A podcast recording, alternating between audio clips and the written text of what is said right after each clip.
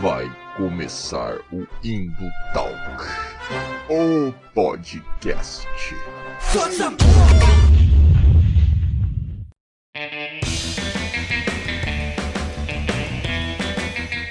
E fala galera das interwebs, é isso aí, é isso mesmo, é verdade. Arroba Valdir aqui novamente, o seu bom e velho amigo desse podcast, né? Maroto, e aí que acabamos de fazer três anos de podcast, meu Deus. Jovem, né? Um podcast jovem, mas assim, nem parece que faz tanto tempo assim que começou. Era tudo mata aqui, hoje a gente já tem vários canais, né? Estamos aí no YouTube, no site roxinho, que a gente não pode falar o nome aqui no YouTube. Estamos no Spotify, temos um site novo aí, bem bacana, feito pela galera do MTST aí, o núcleo de tecnologia deles, que fez o site nosso aí. Então, cara, a gente foi crescendo, se expandindo de uma maneira bem legal, bem bacana. E agradeço a vocês que estão sempre aqui com a gente, acompanhando e tudo mais. E é isso aí, mas sem enrolação também, episódiozinho novo, episódiozinho fresco, episódiozinho inédito. O que vamos falar? Se você está acompanhando a saga 2022 desse podcast, provavelmente você já sabe, né? A gente está num ano crucial de valorização da cultura nacional nesse podcast. Porque a gente acha que ela já foi apropriada aí por muita gente babaca, né? Que desvirtuou o lance aqui de orgulho nacional e tal. Então a gente está tentando resgatar esse nosso orgulho da nossa cultura, de valorizar as coisas nossas aqui.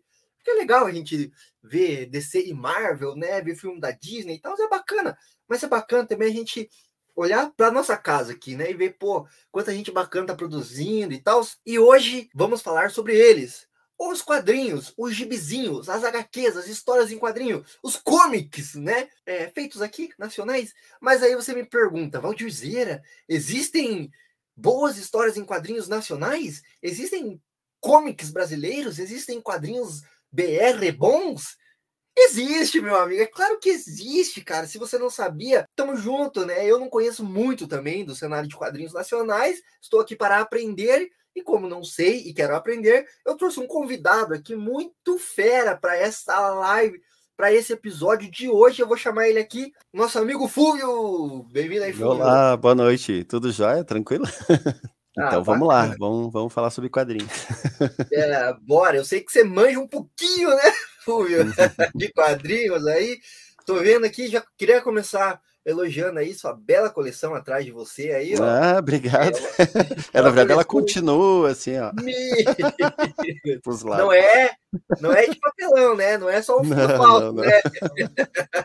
Eu sempre estou cercado, na verdade, de quadrinho, né? Aqui eu estou na minha casa falando agora, mas eu trabalho na Gibiteca, né? A Gibiteca de Curitiba, e lá eu estou cercado por todos os lados, assim, de, eu de quadrinho. Eu tenho coleçãozinha aqui, né, cara? Que não faz nem. Não mas faz tá nem... bacana, tá bacana. Estamos começando, né? A gente tem que começar de algum lugar, né? Humilde. Uhum. Mas é isso aí. Então, é, obrigado aí, primeiramente, aí, por topar participar do nosso podcast aqui. Sim, obrigado eu pelo convite. Tamo, tamo junto aí. E eu vou fazer uma breve bio, assim, que eu peguei lá do seu LinkedIn. e aí, para explicar para a galera que não conhece o Fúvio aí, ele é formado em artes visuais com especialização em história da arte Uhum. Também é quadrinista com 42 publicações. Um dia a gente chega lá também. Agora são 45, acho que lá está desatualizado. Poxa, é, olha aí, ó. Dados defasados, mas olha, ó, então são 45 publicações, a maioria em quadrinhos, né? Isso, isso. Quase tudo. É, bacana. É, sei que recentemente aí teve o Relatos Azuis, né? Azuis, ó, não sei nem o plural, uhum. não sei. Mas o tá Relatos. Aqui, aqui. Ah, bacana. Relatos Azuis, que é uma história bem, bem bonita aí, né? Foi é, publicado pela editora Ursereia, é isso aí mesmo? Isso, isso mesmo. Uhum. E também tem A Loira Fantasma de Curitiba e História dos Quadrinhos da Gibiteca de Curitiba, ambos pela editora Estronho. Isso Também mesmo. tem no currículo aí 53 exposições, várias mostras como curador, né, como participante, e a última foi Traços Curitibanos, é isso mesmo? Isso, inclusive foi sexta. sexta não, não, agora na semana passada a gente abriu uma Traço Curitibano. Bacana, bacana. Desde 2016 é presidente da Comissão de Artes Visuais da Lei de Incentivo barra Mecenato da Prefeitura Municipal de Curitiba. É pesquisador e editor de conteúdos pela editora de conteúdos de arte da editora Positivo. Também trabalhou como professor universitário e professor em cursos de HQ na Gibiteca, no Centro Guido Viário e na Secretaria Municipal de Educação. E atualmente, como você mencionou aí, você é coordenador da Gibiteca. É isso, isso aí mesmo? mesmo? Isso mesmo, tá tudo. Então, passei, passei aí certinho, né? Não falei besteira. Uhum. Não, tá tudo certinho. Isso mesmo. Bacana, bacana. Então, feita aí essa, essa pequena introdução, né, Fulvio? Queria deixar o espaço aberto para você se apresentar para o pessoal aí, dizer o que é a Gibiteca, para quem não conhece, que, que assim, para a galera que curte quadrinhos e é de Curitiba, isso aqui é uma pérola é, nacional, né, Fulvio? Assim, que a gente tem que dar bastante valor, assim, que, que é um bagulho de encher os olhos, não é isso aí mesmo? Ah, com certeza, com certeza mesmo. Então, é. até assim, né? Como a gente vai falar sobre quadrinho nacional, é importante falar um pouco da Gibiteca, né? É, porque principalmente aqui em Curitiba, toda a história do quadrinho está toda intimamente ligada à Gibiteca. Quase todo, todo mundo que trabalha com isso saiu ali dos, das oficinas da Gibiteca e tal. Praticamente a Gibiteca que criou o cenário né, nacional de quadrinhos de Curitiba, que é o segundo cenário maior do Brasil. É, a gente só não produz mais quadrinho que São Paulo. Fora isso, a gente é a cidade brasileira que mais produz quadrinho. Caraca, isso aí eu não sabia, não, cara. Uhum. E outra coisa bacana também, interessante, é que a Gibiteca de Curitiba é a primeira gibiteca pública do mundo. a gente até ganhou ano passado um, um diploma meio que da, da, da, Câmara dos Vereadores atestando que é verdade isso, né? O, o tem, tem, na USP, né, o Observatório de Quadrinho, que também o, o, o nossa, me deu o nome. Do, é o Valdomiro Vergueiro, que é um dos maiores pesquisadores de quadrinho, que também fez um artigo justificando que é a, a primeira biblioteca é, pública do mundo, assim, sabe? Então é, né? Curitiba tem bastante coisa para falar sobre, sobre quadrinho, né? Tem bastante história. Assim. Que massa, que massa. E assim, eu, como eu comentei no começo, aí eu, a gente tá fazendo esse, esse ano, 2022, que para mim é um ano uhum. chave, né? Na história do país, assim. É, Sim. A gente está fazendo valorização da cultura nacional, né? E aí, cara, é, conversando com as pessoas que eu trago aqui, que a maioria é curitibana, né? Porque uhum. esse, esse, a gente não é bairrista, mas o nosso uhum. podcast é curitibano também, né? Claro, claro, sim. E, e, aí a gente, cara, eu tô descobrindo que Curitiba tem muita coisa no, no cenário cultural, no cenário artístico, assim, cara. Tipo assim, descobri que Curitiba é um polo enorme, assim, de audiovisual também, que o Paraná é um polo enorme de audiovisual. Agora se contando aí que a gente é a segunda maior, a segunda maior cena de quadrinhos, velho.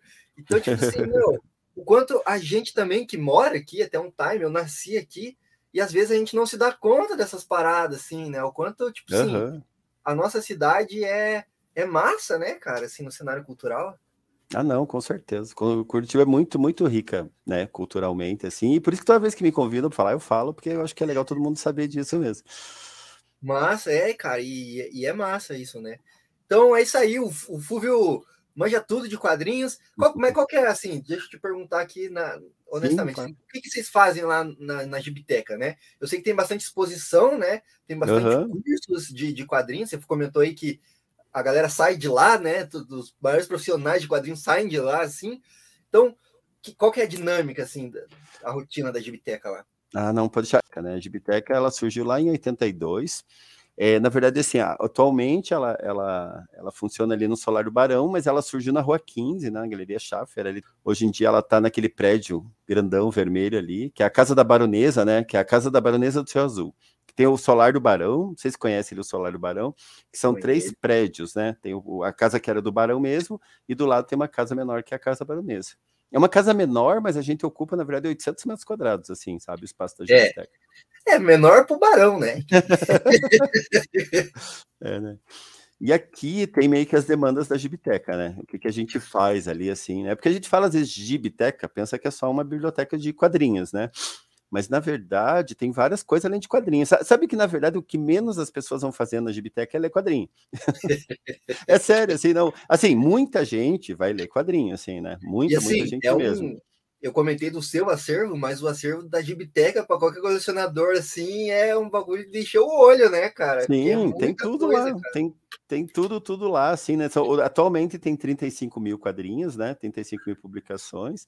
A gente divide, assim, cada sala com tema. Então, tem uma sala só com gibi de heróis, uma sala só com graphic novels, que são os quadrinhos mais próximos, né, de livro de literatura. Os quadrinhos só, uma sala de mangá, uma sala, né, de, de, de cartoon, uma sala só de nacionais e uma estante só de curitibanos. É... E daí, como eu falei, assim, né, além do, do acervo que a gente deixa lá disponível para leitura, a gente faz eventos, né?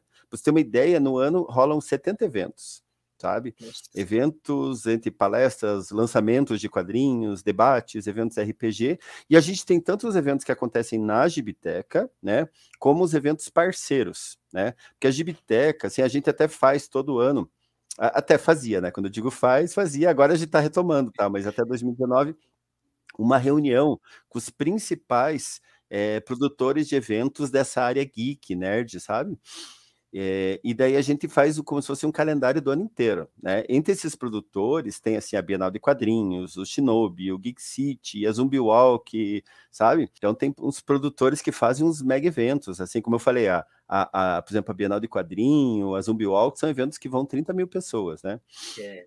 É, e todos são, como eu falei, né? eventos parceiros da Gibiteca, assim, sabe? Por exemplo, assim, a parte um exemplo assim, é a Zumbi Walk, né? A Zumbi Walk acontece, tem uma produtora, que é a Flávia, mas toda a parte de estrutura é através da Gibiteca que é montado. Até é legal, né, o pessoal entender, assim. Então, por exemplo, assim, to todos esses produtores desses eventos, eles chegam na Gibiteca, falam, ó, eu quero fazer um evento. Então, se é um evento que cabe na Gibiteca, a gente faz lá. Se é um evento que é marca Gibiteca, a gente vai pela Fundação Cultural, pela Prefeitura, e acha um outro lugar para acontecer, que é o caso da Zumbioc, que daí acontece na, na Boca Maldita, mas através da Gibiteca, que, por exemplo, sim, é montado o palco, é, consegue o, o, o, os carros de som e tudo mais, né? E Pô, a mesma coisa. Entendeu? Então é como se a Gibitec inter, intercedesse com a prefeitura para que acontecer, para conseguir essa estrutura técnica, para que o evento Pô, aconteça. Baita fomento aí, né? Não só para os quadrinhos, mas para a cultura mesmo de Curitiba, né? Pô, esses Sim. eventos que você citou aí são uns eventos muito massa, muito grandes, né, cara? Não, e como eu falei, no total são 70 eventos. Desses 70, 35 acontecem fora da Gibiteca e 35 acontecem na Gibiteca, no espaço Gibiteca. Massa.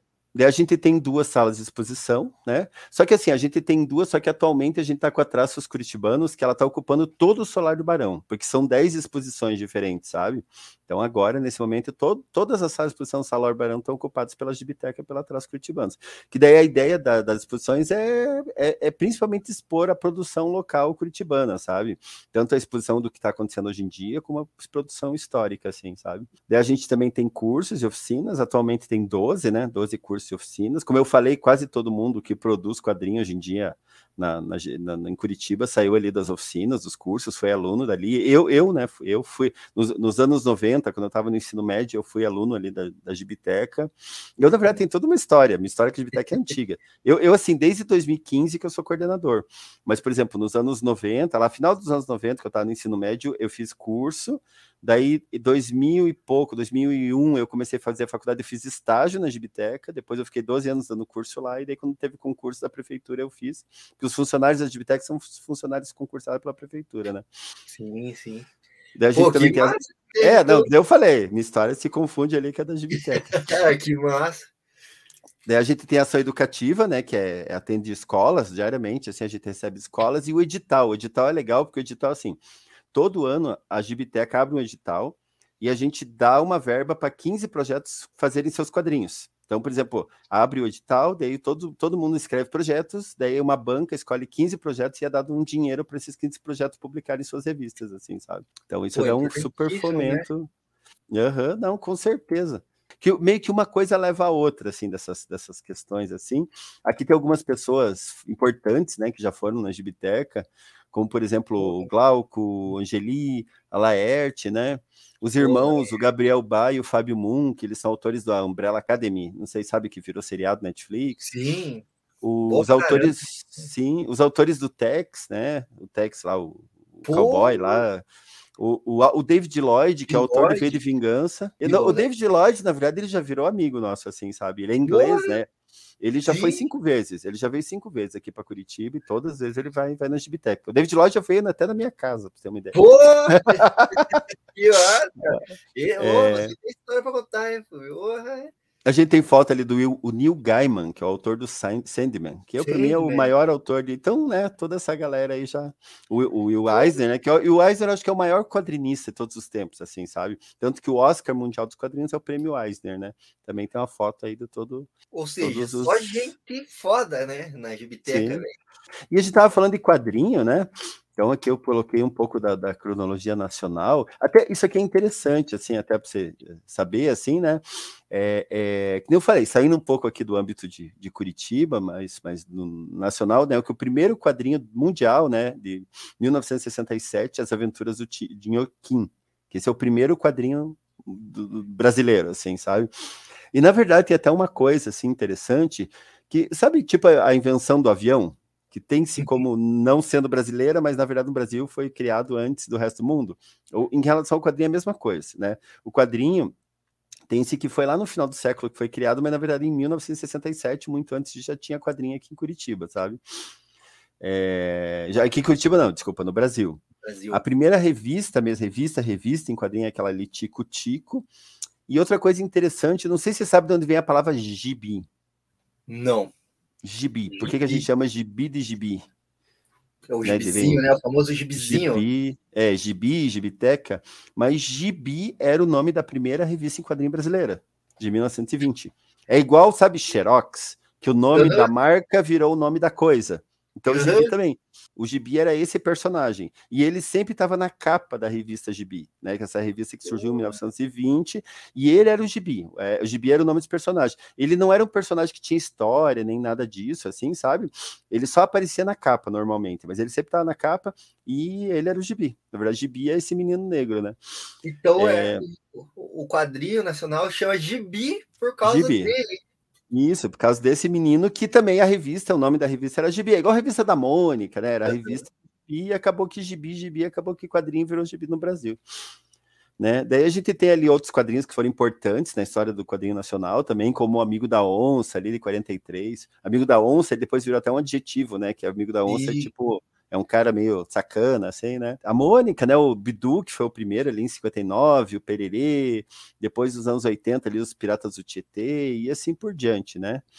E a gente tem, como eu falei aqui, ó, específico da produção local de quadrinhos, a produção curitibana, ó, desde 1888 a gente tem produção aqui em Curitiba. Né?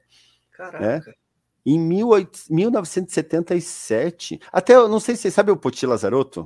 Poti Lazarotto é maior. Então, o Poti Lazarotto começou a carreira dele em 38 fazendo quadrinhos. Ele começou com quadrinho depois que ele virou um artista plástico artista e tal. Plástico. É, mas em 77, é, a maior editora de quadrinho do Brasil, que era a Grafipar na época, foi instalada em Curitiba, sabe? Então muitos quadrinistas vieram morar em Curitiba para poder trabalhar nessa, nessa, nessa editora. Então por isso que Curitiba tem essa cultura tão forte de quadrinhos, sabe? Porque como eu falei, em 77 a maior editora foi instalada aqui. Então vários, vários quadrinistas vieram morar para cá. É, e a gente tem uma produção enorme, até também desatualizada ali, sabe? Essa minha listinha. Mas a gente tem atualmente em média assim uns 45 títulos que são lançados na cidade, sabe? Nossa, é muito. Então é, é bastante coisa, né? Mas então ali deu para ver que a gente tem essa produção gigantesca de quadrinhos, né? Que daí tem esses, pelo menos, quando eu digo 45, não são 45 revistas, são 45 títulos, né? Tem uma revista como, por exemplo, a Calafrio, que eles lançam no mínimo nove, nove exemplares, nove números, né, por ano. A Calafrio é uma revista que tem lá desde o final dos anos 70, não sei se eu vou falar a revista Calafrio, tem a revista uhum. do Terror, que é daqui aqui de Curitiba. É... São, nomes bem fortes dos quadrinhos, né? Essas, uhum. essas então, como eu falei, né? A gente, na verdade, só não produz mais quadrinhos do que São Paulo e Rio de Janeiro. Não, do que São Paulo, desculpa, Rio de Janeiro a gente produz mais. Oi, então é. E São Paulo também é meio desleal, né? Os caras têm. Uhum, é, não, é bem cultura, isso. Né? Mas assim. Fúvio, eu só vou pedir licença rapidinho para você, para eu dar uns recadinhos aqui. Claro, claro, sim, sim, com porque certeza sabe como é a vida de produtor de conteúdo para internet, né? Que essas, essas redes sociais elas são famintas por interações, né? Então eu preciso Não, que tá você que está assistindo, você que está ouvindo, interage com o nosso conteúdo aí. O Fulvio está comentando aí sobre quadrinhos, a gente comenta bastante sobre quadrinhos também, assim, né? Não tanto quanto eu gostaria, mas é porque não dá tempo também, né?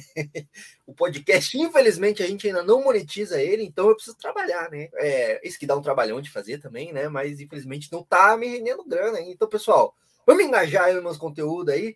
Estamos aqui no site, né? Indotalks.com.br. Cara, lá tem resenha crítica, artigo de opinião, tem resenha aí de quadrinho, de livro sobre quadrinho, tem muita coisa, de filme que saiu do quadrinho, foi adaptado, né? A gente fala aí, falando de quadrinho nacional, tem algumas resenhas lá dos filmes da Turma da Mônica aí, que foram lançados recentemente, que vem de HQs muito boas, assim, dos irmãos Cafag, se eu não me engano, e são muito bonitas, são bem feitas, assim, a gente faz resenha crítica, foi parar até em livro didático, uma das nossas resenhas críticas aí, né? Que, que vai vir aí pra garotada. Então, pô, tá vendo? Até o livro didático quer, quer ler um, um texto nosso. Então, por que você não quer? Ele tá lá no nosso site, cara. Idotalks.com.br, muito, muito conteúdo. É, a gente tá também no Instagram, arroba. Não faz tanto conteúdo quanto deveria lá para engajar, para virar um algoritmo, mas é porque vamos aí, né? Vocês ajudam a dar like lá, comenta, compartilha ajuda a gente a driblar o algoritmo. E isso aqui na íntegra, esse episódio, todos os outros episódios, muitos episódios é, que não estão no YouTube, estão no Spotify, tá? Muita coisa exclusiva para o Spotify também. Então procura a gente lá do Talks no Spotify. E, cara, se você está no YouTube, se você não está no YouTube, corre pro YouTube agora. E se você não é inscrito no canal, se inscreve no canal, pô, ativa o sininho aí, ajuda a gente aí. É, dá like no vídeo também, pô. Já dá like agora, já, vai. Já, já dá like, já senta o dedo no like agora, para não esquecer depois. E também pode deixar sua opinião aí respeitosa, né? Claro, respeitando todo mundo, mas pode discordar da gente aqui. Falar, nada a ver isso aí que vocês estão falando. Mas sinta-se livre aí nos comentários. Aproveita para compartilhar também com aquele seu amiguinho ou sua amiguinha nerdzinho, sabe? Que gosta de DC e da Marvel e acha que quadrinho nacional é tudo ruim, que não tem nenhum quadrinista legal aqui no Brasil. Mostra esse episódio para ele, ele vai ver como é o ledo engano, isso aí que não tem nada a ver, que o Brasil e Curitiba tem muito conteúdo bom. E se você quer quadrinhos por um preço bacana, entra lá no nosso canal Telegram também, vou deixar na descrição aqui do YouTube. Cara, vai lá no nosso link de associado da Amazon, a gente libera para vocês as promoções da Amazon de quadrinho, de livro, de literatura. E você não paga nada mais por isso, e uma merrequinha, um centavinho, um troquinho, cai na nossa conta aqui para a gente poder comprar os equipamentos que estamos precisando para melhorar este podcast e todos os conteúdos que fizermos. É isso aí. Acompanha aí, dá like e, e, e compartilha aí. É, o Fufo estava falando aí sobre quadrinhos nacionais, sobre a história dos quadrinhos. A gente tem lá no Spotify uma série em três partes, assim, sobre a história das histórias em quadrinho, cara. Que aí eu fiz uma baita de uma pesquisa, assim, me chafurdei em livro, em artigo, em texto da internet para pesquisar desde lá de antes de existir quadrinho, o que, que existia? Pulp Fiction, existia outros tipos de literatura, né? E aí vem lá as histórias dos quadrinhos super-herói e tal, aí vem a graphic novel ali, o que, que é isso? A gente fala um pouco disso aí lá nesse episódio, tá bem bacana. A história das histórias em quadrinho no Spotify. E tem muito conteúdo aí na internet. Não tem como você escapar da gente na internet. A gente vai estar em algum lugar, você vai esbarrar com a gente. E é isso aí, engaja pra gente continuar a produzir. Nossa, eu falei rapidão, né? Mas as partes chatas a gente quer tirar logo do caminho, né? Perfeito, é tranquilo. Mas é isso aí, Fulvio.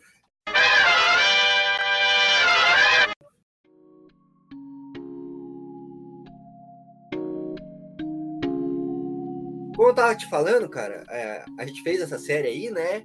É, sobre uhum. a história das histórias em quadrinhos.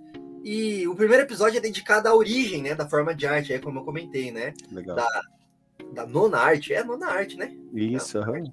E aí a gente fala lá desde as Pulp Fiction, né? O que, que veio antes, o que, qual, qual era o contexto para o surgimento disso, né? A gente fala das tirinhas lá, mas de lá para cá muita coisa mudou, né? Os quadrinhos se profissionalizaram, dá para dizer isso, né?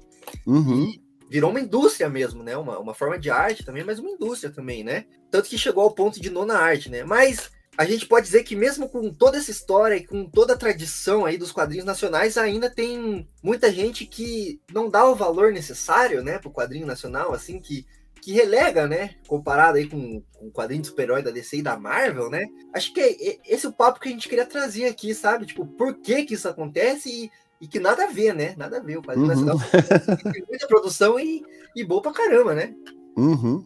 É, ele tem, na verdade, assim, um, um, Como é que eu vou dizer? Um, não, não é um problema de distribuição, é uma questão em relação à distribuição, né? Que uh, geralmente quando você vai numa livraria, num, num, numa banca, né? Você tem bem mais produção americana, mangá e tal, do que produção nacional. Mas ele, na verdade, é uma coisa que tem mudado, assim, principalmente as, as, as, as grandes livrarias, tipo, né, as grandes livrarias que você encontra em shopping, todas elas você encontra vários, pelo menos aqui em Curitiba você encontra vários, várias publicações nacionais e até locais, assim, né? E outra coisa que mudou muito isso é, são os eventos, né? Isso, isso mais ou menos desde é, é, é uns 10 anos, os 10 últimos anos, assim, isso tem mudado por causa dos eventos, né? Como eu falei, eu além de ser, trabalhar na Gibitec, eu faço quadrinho, né? Eu tenho essa, essa produção de quadrinho, então eu sei bem como que funciona. Então, por exemplo, aqui em Curitiba, começou a Bienal de Quadrinhos. Não sei se já conheceu ali a Bienal de Quadrinhos, mas a Bienal de Quadrinhos acontece, geralmente vão 30 mil pessoas, e são 30 mil pessoas que vão na Bienal para comprar quadrinho autoral sabe? Quadrinho autoral, quadrinho do pessoal daqui. Assim, não que só venda quadrinho do pessoal daqui, geralmente vem muitos autores também é, é, de fora, sabe? De, de fora, eu digo de fora de outras partes do Brasil. E isso, na verdade, assim como tem a Bienal de Quadrinho, tem eventos no Brasil inteiro sabe? Tem a CCXP em São Paulo, a FIC em Minas Gerais, e tem praticamente todo final de semana tem alguma feira acontecendo em alguma parte do Brasil, alguma grande feira, como eu disse, feira. Assim, no caso da CCXP, tem, sei lá quantos, quase 200 mil pessoas que vão, né? A quantidade monstra, assim, sabe? E tudo isso fez com que tenha aumentado muito a produção e muito, muito, assim, hoje em dia tem muito mais autores de quadrinhos por causa desses eventos. Como eu falei, eu mesmo, assim, ah, eu tenho, eu faço os quadrinhos, ele é vendido meio picadinho, assim, ah, em livraria, em banca e tal, mas o lugar que vende mesmo são esses eventos, né? Por exemplo, assim, é, ah, eu vou. Eu, normalmente eu faço quadrinho por editora, né? Eu, eu, eu não, não, trabalho muito com o sistema independente. Independente é quando você banca, assim, sabe? Mas, por exemplo, um evento um, um, por exemplo, uma Bienal de quadrinhos, só o que é vendido na Bienal de quadrinhos já bancaria o que foi gasto no quadrinho, sabe? Então, num desses eventos, e o resto do ano você é só lucro, digamos assim, sabe? Então, como eu falei, então cada, cada um desses eventos, e uma, uma CCXP, então, nossa, nem se fala, assim, sabe? Então é meio que isso que move os autores, principalmente os, os autores de material autoral, né? De material autoral, que eu digo material próprio, né? Material, material próprio, assim, é, são esses grandes eventos, né? E graças à popularidade, para você ter uma ideia, a CCXP em São Paulo, ela é maior do que a CCXP americana, sabe? A CCXP de São Paulo é o maior evento geek nerd do mundo, sabe? Caraca. Do mundo, assim, uhum. Tanto que hoje em dia é super, super complicado até para você entrar na CCXP, assim, sabe? Para você conseguir um stand e tal, mas é. você entrou ali, você vende, nossa, vende rios, Bacana. assim, sabe? É bem... Então, tudo isso tem motivado. É como eu falei, assim, esse lance da distribuição, ele é complicado, mas hoje em dia é muito tranquilo, assim, tranquilo para você ser quadrinista. E uhum. além assim que eu falei, assim, ah, você pode publicar de forma independente, você pode publicar é, é, é, por editora, mas você também pode publicar por é, financiamento coletivo, né? Isso é uma coisa bem Sim. bacana. Financiamento coletivo tem o mais famoso é o Catarse, principalmente relacionado com quadrinhos, em que você faz uma publicação, você deixa lá disponível, as pessoas vão comprando os números, vão, né, antes do do, da revista ser publicada e vão cooperando até que chega no valor que você precisa para publicar essa revista e ela sai. Isso é um, é um formato também, tem muita gente aqui em Curitiba está publicando através disso, sabe? Então tá muito mais fácil. É, é, como eu falei, assim, ele acaba que as pessoas assim que frequentam esses eventos geeks, né, eles estão em contato desse material nacional e, e, super bacana, mil vezes mais interessante até do que material americano e Marvel DC, uhum. mas é uma coisa que às vezes fica muito nesse nicho, nesse nesse nicho da galera geek, né? E o pessoal de fora pensa, nossa, mas é tão pequena a produção nacional, na verdade ela é monstruosa, assim, sabe? É, mas é porque, sim, esses quadrinhos americanos, no, nas últimas décadas, eu, eu, eu, sinto que eles viraram pop, né? Eles estouraram. Uhum. Assim, e até um time atrás também, quadrinho, qualquer quadrinho era nicho, né? Assim, tipo, sim, sim, sim. Mesmo os, mesmo os americanos, né? Que hoje estão bombadões, assim. Mas o problema é, eu, eu sinto assim, e aí é uma percepção enquanto consumidor, tá? Não enquanto é, porque eu também não, nunca publiquei um quadrinho, então não, não sei dizer, né? Mas assim, enquanto uhum. consumidor é que essas editoras de fora vieram e, tipo assim, tomaram conta do mercado, né? Assim, tipo, que nem, que nem você comentou, né? Há um tempo atrás você entrava na livraria ou, ou na banca, você ia ver DC e Marvel, com sorte, uhum. você ia ter alguma coisa da Image Comic, que estourou muito lá fora e foi trazida para cá. E uma Dark Horse, assim, se você, tipo, meu, tivesse muita sorte, assim, ou o bagulho fosse muito estouradão, assim, né? Uhum. E aí, quadrinho, assim, sem desmerecer nada, mas quadrinho sim, era, tipo assim, sim. assim, nacional era a Turma da Mônica, essas coisas, assim, né? Era difícil uhum. achar. Mas hoje em Você dia... sabe que até... Até a própria Mônica, assim, porque, como eu falei, na verdade, essa, esses quadrinhos autorais que a gente chama, a gente chama assim de graphic novel, né? Não sei se uhum. conhece esse termo, mas graphic novel são aqueles quadrinhos que é, é, é, é, geralmente uma obra fechada, mais parecido com uma obra de literatura, que normalmente esses que normalmente são adaptados para Netflix, né? Tipo lá o Umbrella Academy, são graphic novels, né? É, é, diferente, assim, digamos. Como é que eu vou explicar? O quadrinho da Marvel é um quadrinho sequencial, né? É um quadrinho que tem número lá, Homem-Aranha, é, é, Vingadores e assim por diante, sequencial. E uma obra fechada é um graphic novel, mais ou menos isso, assim, que pode tanto ser de herói ou não, né? Normalmente não é, que é mais parecido com um livro de literatura. E isso também está ganhando muito mercado. Também, como você vai numa, numa livraria, como eu falei, você encontra mais até graphic novels do que quadrinhos fechados. As próprias editoras grandes, assim, na Marvel, DC, eles têm publicado as versões de quadrinho sequenciada na versão encadernada, que seria mais próximo de um graphic novel. E mesmo a produção nacional, lá você falou do Maurício de Souza também, né? Que o Maurício de Souza, ele publicava, né? Ah, os quadrinhos sequenciados ainda tem, mas ele também tem investido no MSP, que é as, a Mônica, é, Maurício de Souza Graphic Novel, né? As Graphic Sim. Novels da turma da Mônica, que também é um negócio que rendeu muito, assim, sabe? Eu mesmo tenho um monte aqui. Deixa eu pegar um aqui, ó. Vou pegar um até de um que é da Bianca ah, Pinheiro. É, bonito, que... é, é então, e o For... a Bianca Pinheiro que fez o Força, ela é curitibana. A Bianca, a Pinheiro foi minha aluna. ela foi minha aluna. Ela foi minha aluna da pós-graduação de quadrinhos, né? Tinha oh, a pós-graduação do PET aqui de quadrinhos, né? Uhum. E é super legal, por isso que eu falei, essa, até essas MSP, assim, elas, essas graphic novels, inclusive as do Maurício Souza, elas têm um tema mais interessante, assim, bem para seguir a linha. Por exemplo, a, a Bianca Pinheiro, ela faz os quadrinhos dela sobre depressão.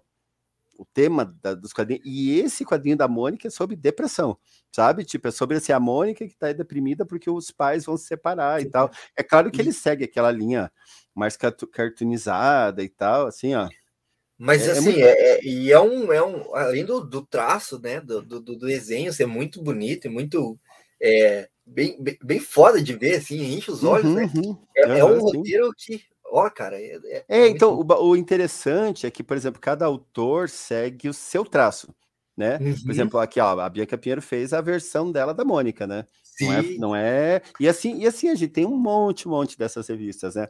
Mas isso por quê? Porque o Maurício Souza viu que o negócio era, era publicação autoral sabe? Então, por exemplo, assim, ah, tem a Mônica, que é sequenciada, que, tipo, não só o Maurício como a Marvel, a DC, mas o negócio é a publicação autoral, então, em que o autor, que, que o caso a Bianca Pinheiro escreveu a história dela, ela pegou emprestada a Mônica, mas a história é dela, o traço é dela, o, o, o roteiro é dela, sabe? E é a linha, é, o negócio é esse, assim, sabe? É. Fazer uma produção autoral mesmo dentro dos, das grandes produções de, né, de quadrinho de que Legal. eu digo assim, de, de mainstream, assim, né? Sim. E assim, aqui só um, só um parênteses só. É, uhum. eu, eu, sinto que eu, eu, eu, acompanhei um pouco dessa mudança, assim. Eu sinto que quando eu estava crescendo, assim, o, o ápice, né? Para quem uhum. queria produzir quadrinho, era chegar lá, chegar lá na, na DC na Marvel, né? Vamos, vamos dizer assim, uhum. assim, era, era um sonho, né? Tipo assim, eu, até moleque, li os quadrinhos e falava, pô, um dia eu vou escrever uma história do Superman aí, pô, tá ligado? Uhum, não que não uhum. seja legal isso hoje em dia, mas eu sinto que claro, muitos claro. desses autores eles estão indo para esse lado autoral que você comentou, que é assim, sim, assim, tipo, meu, é a minha história, é o que eu quero contar, né? Os meus personagens, né? E não é uhum. nem pior nem melhor, né? Tipo, é diferente, né? Tá ligado? Com certeza. Não, é, é, mil vezes mais interessante você fazer, você criar a tua história, você criar teus personagens, fazer tudo que você, né? Desenhar Sim. o personagem do outro lá. É claro que é super legal desenhar lá o, os Vingadores, né? Mas é muito, muito legal, né? Eu, eu mesmo criei, assim, o, o, o meu Fulvio Verso, assim, é. nas minhas publicações, que eu tenho uma pira, assim, que eu, eu gosto de é, é fazer quadrinhos sobre lendas de Curitiba. Curitiba As lendas, lendas, banheiro, lendas né? é, isso, a loira, a loira fantasma, o, o lobo da estrada, o vampiro caigangue, e daí eu, eu, eu fui, que eu falei, já faz mais de 20 anos que eu faço quadrinho, mas, e a maior parte dos meus quadrinhos são, são são de terror. São de terror e são de lendas de, de, de, Curitiba.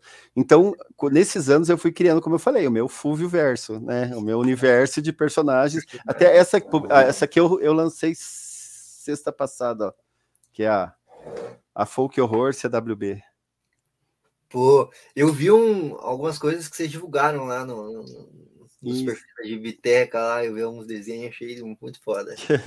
então tem a Loira Fantasma, né? Que é, a, que, que é a que eu mais publico. Aqui atrás tem os outros, né? Que eu falei, o Lobisomem, o Vampiro Caigangue, a Maria Bueno, né? Que é uma, é uma história famosa de Curitiba, o, o, o Pirata Zumiro. Pirata né? Zumiro. Então, é.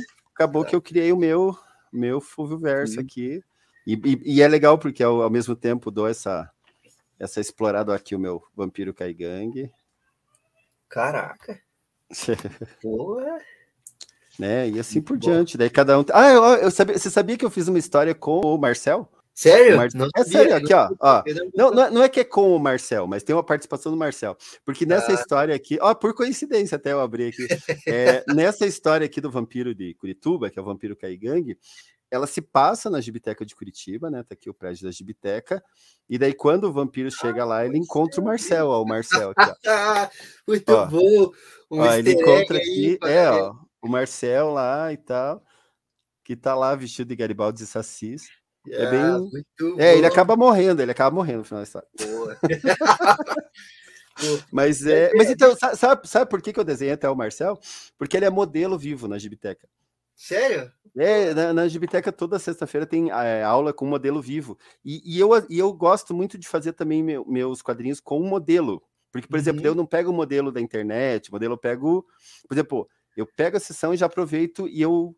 Como é que eu vou dizer? Eu enceno cada cena do quadrinho, assim, por exemplo, ah, eu chego lá e falo, ó, oh, Marcel, faz essa cena assim, se abaixa, faz cara assim, e daí Porra. eu fotografo e eu desenho a partir da imagem que ele posou para mim, entendeu? Que massa, cara. Pô, é mais ou menos assim. Legal. Ele tem um que eu fiz aqui, ó, do Pirata, que to todas as cenas são assim, ó. Cada cena que o, a pessoa fez, assim, posou para mim. É uma pose mesmo. É, e daí eu fui desenhando dentro das, do, do, da sessão de modelo vivo, assim. Mas por, por, isso que daí, assim, já que ele já tava posando ali, eu falei, ah, vou transformar ele num personagem. Justo. Isso que eu falei. Então, né, eu, eu, eu não desenho, que eu falei os personagens dos Vingadores, mas eu criei o meu próprio universo, e é super legal, porque com ele eu posso fazer o que quiser, eu tenho os direitos autorais sobre eles e tal. Sim, né? sim, sim, bem massa. É, uhum. e, viu, e eu vi aí que você tem muita referência desses gibis de terror mesmo, né? Isso aí mesmo, assim. O, Isso, sim, sim. Posso é, falar é, eu... da cripta, assim, de repente? Uhum. Então, essa, essa revista ela saiu pela Calafrio. A Calafrio, na verdade, ela é como se fosse uma versão brasileira da, dos contos da cripta, né? Os contos uhum. da cripta, nos anos 70, principalmente, era muito comum, assim, essas coletâneas de terror, né? E o, os, os, contos da cripta foi a primeira, assim, foi a que mais fez sucesso. Depois também fizeram uma versão para televisão e tal, né? Uhum. É, e daí lá no final dos anos 70, começo dos anos 80, surgiu a, a Calafrio, que na verdade tem a Calafrio e o Mestre do Terror, que é da mesma editora, né? Da Ink Blood. É, que, que, ele é assim, na verdade, ele não é um lance assim, ah, que é super. É, é um negócio bem dos anos 70, essas coleções de terror. Aquela fio vem desde lá, não é uma coisa super popular zona assim, mas terror sempre tá na moda, né? Ah, sim, com certeza, com certeza. Terror, e eu tenho muita, muita referência, não só de quadrinho, né? De, de quadrinho de terror, como de tudo, de literatura de terror. Eu, eu até, eu, assim como eu falei, a, a Zombie Walk, ela é uma parceira nossa. E eu sou, até eu faço dentro da Zumbiok uns quiz, assim, porque a Zumbiok, na verdade, são vários shows, né? Uhum. Acontecem vários shows, assim, tem a, a parada e, e entre um show e outro eu faço perguntas e respostas sobre terror, tanto literatura e, ah, e cinema e tal. Eu faço um quiz e daí com um prêmios, né, para quem, quem acerta as questões, assim. Mas eu sei que, que, que tem, e, e, ele tem, você sabe que Curitiba até tem uma tendência, né, até a, a temas mais sombrios, assim. Não que seja necessariamente terror, Uhum. sabe? Mas temas mais sombrios. Não sei se é o clima frio. É, o clima, é isso. É, não sei, mas é tipo Curitiba, é tipo a Transilvânia brasileira. Assim. Muito bom, né? Tô que tem uma zumbi walk, né, meu? Uhum. Não, mas tem, você sabe que tem, tem uma revista só sobre zumbi, né? Que é a Cidade de Sorrisos dos Mortos-Vivos. Não, não sabia. Que é uma coletânea, não, é uma coletânea monstra. Acho que eu tenho aqui um, um exemplar, ó. A Cidade Sorriso dos Mortos-Vivos. Mortos-Vivos. E é, é um ah, monstro, é uma bíblia, né? É uma bíblia Porra. gigantesca, assim. Porra. Tem, nossa, tem, não sei se são 70 autores, é uma coletânea de vários autores. Mas é tudo na vibe da, da Zombie Walk, né? Da É tudo Walk. inspirado na. É, tudo, Pô, tudo que legal. histórias de zumbi, né? Tudo meio que no, no, no, no viés ali da Massa. Zombie Walk, assim. Por isso que eu falei, eu, te- eu tenho, eu já fiz até um artigo sobre isso, sabe? Justificando que não, não só a produção de quadrinho, mas a produção no geral, ele tem essa tendência meio sombria, assim, sabe? Sombria. Tendência, assim, até na, na música. Curitiba tem muito, sabe, música alternativa, rock, tem, ele, Uhum. ele foca muito nesse tema mais sombrio, assim, sabe? Ah, é, é o clima, eu acho. mas É. é. Mas, Fulvio, então, assim, cara, eu queria fazer só um primeiro blocozinho assim de perguntas, é, Sim, pra gente fala. falar um pouco do, do background e do cenário de HQs nacionais. Você começou já falando aí das primeiras HQs nacionais, né? Que foi a do. Qual é o nome? Munho. Nhoquim, As Aventuras de Nhoquim, é isso. Nhoquim. Eu, eu li Uhum. alguma coisinha assim, tem, se eu não me engano, tem no site. Não sei se é da Câmara dos Deputados, de algum lugar assim, que é um, algum órgão governamental, colocou lá, Uhum. né? Tipo, para você ler, tipo, de graça, né? Legal, legal. e- e- esse quadrinho aí eu dei uma folheada, assim, é bem, bem bacana. É bem é, de época, assim, né? Dá para sentir sim. até. a- Aham. Até tem umas linhas de pesquisa que defendem quadrinhos como estudo de história, né? Eu acho Com que essa é bem certeza. bacana para mostrar até como que era a vibe, né? Daquela época, assim, né? tudo Uhum. mais. Não, super documento histórico, assim. Total, total. Mas assim, qual que foi a primeira HQ nacional? E, tipo assim, de lá para cá, o que, que mudou, assim? Aham. Então, mudou. Na verdade, assim, a gente tem muito reflexo do que rola no resto do mundo, né? Então, como eu falei, a primeira. é, A, a primeira é Tico Tico, né? Mas a primeira revista só de quadrinhos é a Gibi, revista Gibi. Só que Uhum. ele tem, assim, ó, cada época tem. É, é igual se, se for estudar história da arte. Cada época tem um estilo que prevalece, assim, sabe? Tinha lá, se for ver na história tinha um período que era o Renascimento, que era tudo mais realista, depois teve o, o Barroco, depois teve o Romantismo, daí, te- sabe que te- cada época tem uma moda dentro da representação das artes, e nos quadrinhos é como se fosse a mesma coisa, só que tem as suas linguagens específicas, né? Então, por exemplo, quando surgiu o quadrinho, todo quadrinho era cartoon. Vocês sabem o que é cartoon? Mas cartoon é quando você representa o personagem estilizado. É, o- é o cartoonizado é o contrário do realista, do Hum. naturalista. Então é quando você. É tipo a Mônica. A Mônica é um personagem cartoon. Mesmo aqui a Namboa né? Pinheiro, ela não é desenhada como é uma menina de verdade, é desenhada estilizada. Então isso é um cartoon. E lá quando surgiu o quadrinho, os primeiros eram todos cartoon, só existia quadrinho cartoon, né? E isso foi assim até lá os anos 30, 40 que surgiram os primeiros personagens realistas. Daí veio um novo modismo, assim, sabe? Ah, daí é, o primeiro personagem que não era cartoon foi o Tarzan. Sabe? É o primeiro personagem realista que foi desenhado de uma forma mais clássica, como é uma pessoa de verdade e tal. E a partir dele vieram vários modismos. Esses modismos eram muito parecidos com os modismos do cinema, sabe? Sabe? Então, por exemplo, ah, tinha uma época que era moda é, é, filme de faroeste, então era moda quadrinho de faroeste. Então, isso, isso por exemplo, foi, foi a evolução. Eu falei, primeiro era cartoon, o cartoon geralmente era comédia, até porque o cinema, os primeiros filmes de, de- de- de- os filmes norte-americanos, lá de Hollywood, eram de comédia, Charlie Chaplin, lá, os, os, os Três Patetas e assim por diante. Depois veio uma onda de faroeste, tudo isso tinha um reflexo na produção de quadrinhos, né? Tanto a mundial quanto a nacional aqui. Depois vieram assim, ah, os, os quadrinhos no ar, né? Os quadrinhos de, de detetive. Daí nos anos 60 os mais undergrounds. Depois nos anos 80 mais os a, a partir dos anos 30, desculpa, final dos anos 30 os de herói, né? Os super-heróis, que daí surgiu o Super-Homem lá em 38. E o Super-Homem foi meio que um divisor de águas, assim, né? O Super-Homem foi depois do Super-Homem, que foi o primeiro quadrinho de super-herói que que quadrinho virou uma linguagem de massa, assim. É claro que antes sempre foi uma linguagem de massa, mas eu digo assim, com fã-clubes, com que foi começou a vender bastante mesmo, né? Foi a partir do primeiro Super-Homem. E assim por diante, daí lá nos anos 90 os mangás e assim por diante. E isso sempre foi o reflexo. O próprio, como eu falei, a gente tava falando terror, né? Então nos anos 70 era comum o terror lá nos Estados Unidos, por causa dos contos da cripta, que tinha no cinema e tinha nos quadrinhos, e foi feito no Brasil, várias publicações de terror, e até em Curitiba, que eu, a Calafrio, eu sei que ele sempre, essa, essa que foi a evolução, são esses modismos, um dos últimos foi o mangá, só que eu acho que até o mangá não é o último, eu acho que agora a tendência maior é, como eu falei, os graphic novels, né, são essas publicações autorais mesmo, assim, que é uma tendência bem interessante mesmo. Legal, legal. É, eu, a gente, nesse série em podcast que eu comentei, aí a gente fala um pouquinho disso, né? Você comentou das, das comics, né? Eles começaram justamente uhum, com uhum. algo cômico, né? E a Kid lá, né? Uma parada bem mais, mais cômica, né? Isso, isso, uhum, que era tudo cartoon. É, né? Isso. e daí o Superman, né? Que explodiu, depois veio o Batman, e aí o resto é história, né? DC, Marvel e tal. Uhum. Não, e bem aí... isso. Mas sempre é, é igual o que eu falei, história do quadrinho é igual a história da arte. Sempre tem um modismo em cada época, assim, sabe? É, porque a geração que vem quer tipo, ter uma parada dela também, né? Tá ligado? Tipo, uhum. não quer ficar refazendo as coisas dos outros, né? Eu acho que é, vai por aí, talvez, né?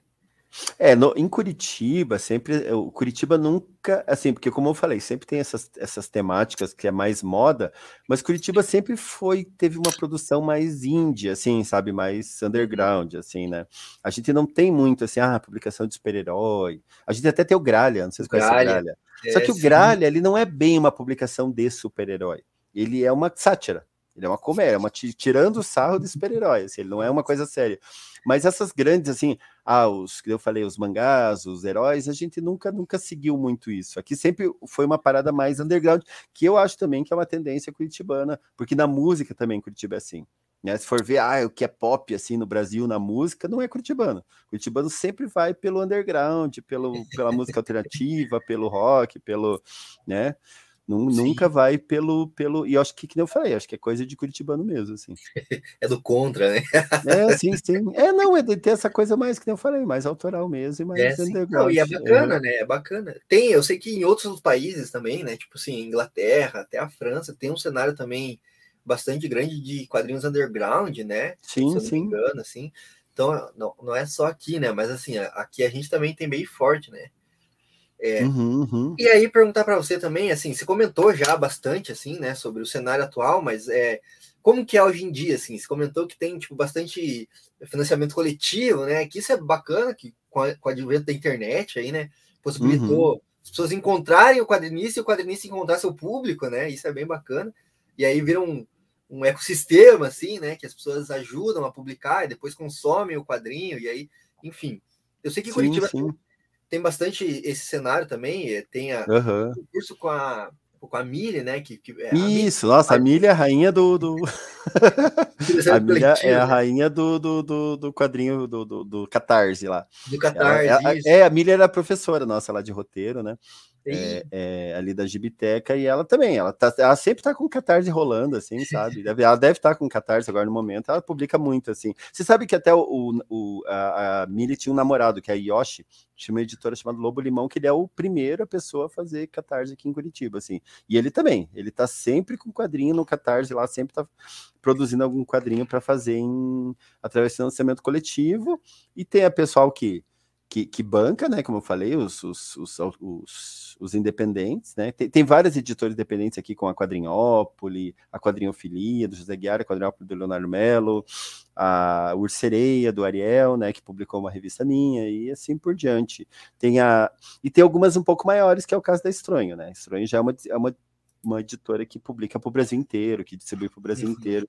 E a gente não pode chamar de independente, porque é uma, uma editora maior e tal. Então tem todas as possibilidades, assim, né? Então, como eu falei, você pode fazer por si próprio, você pode fazer por financiamento coletivo, você pode fazer por uma grande editora e tal, você pode fazer por edital, edital, que eu falei, tem tanto o edital da Gibiteca, né, que é esse que, que dá uma verba, que não é uma verba muito alta, né, atualmente é tipo 18 mil reais, que dá para cada projeto para fazer seu quadrinho, que, tipo, não é tão alta, mas dá para produzir, como por mecenato, mecenato é um, é um, é, é que assim, ó, esse edital da Gibiteca é dada uma verba, por exemplo, a pessoa escolhida é dada a verba e entrar na conta dele. E tem o um mecenato, que o mecenato é, é captado, é captado de empresa. Então, por exemplo, a pessoa ganha, a pessoa. É, sabe que quase tudo é feito por isso na área cultural. Peças de teatro são uhum. feitas pelo incentivo, filmes são feitos pelo incentivo, é, CD, é tudo geralmente financiado por, por, por, por financiamento coletivo. Que daí, assim, você pega, você passa no edital da prefeitura, do estado ou federal, que é o caso da Lei Rouanet, e você capta com empresas e é interessante até para a empresa, porque a empresa ela divulga seu nome pela, pela publicação, sai sempre a logo lá, é, e a empresa não custa nada, porque, por exemplo, esse valor que a empresa dá para o artista produzir o quadrinho é abatido do imposto de renda, então acaba que não sai nada para a empresa. E daí, por exemplo, o cara ele pode, no, no por exemplo, na lei municipal, captar até 150 mil. E 150 mil é uma grana bem legal para você fazer uma produção de quadrinhos.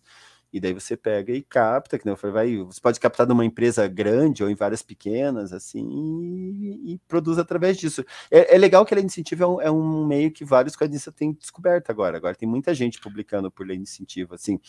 Isso, como eu falei, isso é uma coisa interessante, porque se você for ver no cinema, tudo é feito por lei de incentivo, no teatro é tudo feito por incentivo, na música, na dança, mas no quadrinho até pouco tempo ninguém fazia nada por incentivo. E agora o pessoal descobriu, agora tem saído muita coisa, sabe? Bacana.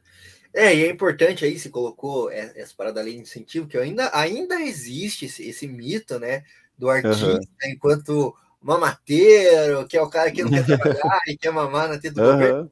Mas é, é, bom que você explicou como é que funciona essa engrenagem para a pessoa entender que, tipo, não, não é o cara indo lá no governo e pegando um dinheiro. Não, nada a ver. Público, uhum. né? É um bagulho que já, já roda. E é importante saber também, porque, tipo assim, é o, é o fomento que a indústria precisa, né? Assim, se a gente for quiser aumentar, é, é, é, ainda eu ainda acho que tipo assim são valores que precisam aumentar. Sim. tá Porque se a gente quiser ter uma indústria forte, cultural, assim, é preciso ter muito investimento público também, né? Assim, uhum, pra, claro, pra com certeza. Porque nenhuma indústria é, surge do, do nada, assim, né? Todas uhum. tiveram algum, algum incentivo para existir, se fortalecer, né? Sim, é, se não tem lei de incentivo, não tem cinema, não tem teatro, não tem nada. Não tem nada, não tem nada. Uhum. eu acho que, inclusive, tipo assim, infelizmente a gente está vivendo um cenário aí, que, se Deus quiser, vai melhorar aí, né, para o futuro, mas que infelizmente é o que a gente tem hoje, que, tipo assim, desmonte e tal desse cenário, assim, né? Só que assim, uhum. é, o que, que eu ia te perguntar também, assim, a gente comentou sobre a questão da distribuição, né? Eu vejo uhum. que existe, tipo assim, um, um até um monopólio, eu acho, assim, muito grande da distribuição de quadrinhos, quando a gente fala de quadrinhos grandes, assim, né? Uhum, a, uhum. a, Panini, né? É, claramente, sim, assim, sim. não dá, não dá para negar. É, mas, assim, existe uma indústria que a gente consegue competir, assim, com, com Marvel e DC, pelo menos aqui dentro, ou a nossa pira é ser indie mesmo, é ser underground, e, e aí fazendo? Eu acho que são as duas coisas, na verdade, sabe, gente? Eu não sei, eu, eu, eu, tenho essa impressão que é claro que tem, é claro que é complicado, é claro que é difícil, é claro que essas editoras dominam, mas eu acho que tem esse lance do autor querer, tipo, fazer aquilo que ele quer fazer e ter o trabalho autoral, e ele sendo sendo indie, sendo autoral, ele não precisa dar satisfação para muita gente, que é, o, que é o meu caso, né? Meu caso, eu prefiro publicar minhas coisas, eu falei, autorais, e eu criar, e eu vender, e eu fazer o que eu quiser, eu desenhar o que eu quiser, eu fazer o roteiro que eu quiser, e sabe? E se eu tivesse uma editora grande, eu já teria uns limites, assim. Então, ao mesmo tempo que você não, não ganha tanto e não tem essa distribuição, você não tem essa liberdade de você produzir aquilo que você quer, assim, sabe? Então, uhum. mas é claro que ao mesmo tempo tem essa questão do. São as duas coisas ao mesmo tempo, né? Eu falei, eu acho que também se o autor quer, assim, ele, ele, ele vai atrás e ele distribui, né? Então acho que, que eles são as duas coisas, assim. Legal. É, porque eu, tem alguns episódios aí que eu comento, assim, eu fiz até uns vídeos pro YouTube, assim, tipo assim, como que a DC e a Marvel também são, são meio sacanas, meio não, né? São bem sacanas com, com os autores, né? Assim, tem a, a, o clássico da treta deles com o Alan Moore, assim, né? Que o Alan Moore saiu tretado de lá e jurou nunca mais uhum. trabalhar com ele até o Jim Lee vender a editora dele para descer lá e não falar para ninguém, assim. Enfim, mas então, tem esse problema também, né, das editoras grandes, assim, tipo Marvel e DC, né, que assim. Uhum. Você comentou aí da liberdade, não tem liberdade mesmo, assim, né?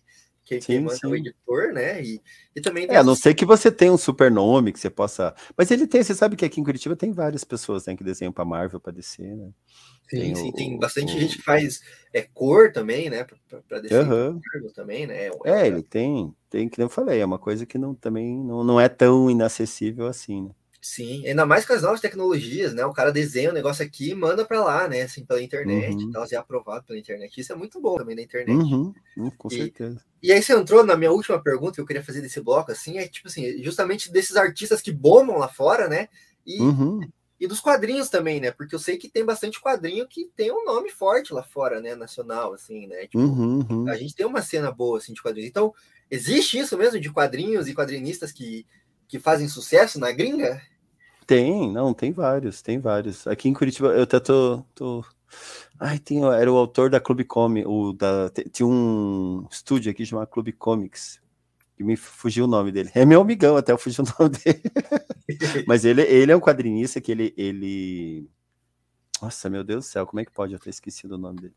Mas tá, mas ele é um quadrinista que ele, ele tem até um estúdio aqui. Ele não só produz né, material para para Marvel, né, para DC, como ele está agenciando pessoas para Marvel DC. Agenciando no sentido assim, ele pega o material da Marvel DC e com ele faz o desenho, enquanto ele faz a cor e assim por diante. Uh, mas como eu falei, não é nada inacessível e a gente tem autores, né? Que eu falei, autores que também, nossa, é, bombaram muito, principalmente autores que ganharam prêmios, assim, o, o, o que concorreram ao, ao, prêmio Jabuti, que concorreram ao HQ Mix, são os Oscars aqui, né? De, nacionais de quadrinhos, que esses também, geralmente eles bombam não só nacionalmente, como fora do Brasil. E a gente tem alguns autores, como o José Guiar, como o, o André Calimã, assim, que eles também estão com os nomes cada vez mais, mais conhecidos, não, não só a nível nacional, como internacional.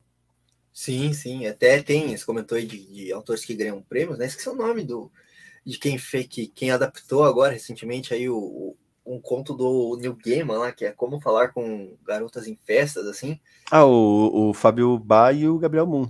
É, você até citou eles aqui mais cedo, pô. É, eu, eu fui até no, no, lançamento aqui em Curitiba que teve essa publicação, assim, sabe? Pô, então, e os caras começaram aí, né? Tipo assim, uhum. É, e eles que fizeram também o Umbrella Academy. Pois é, cara, pô, uhum. os caras estouraram lá fora, né?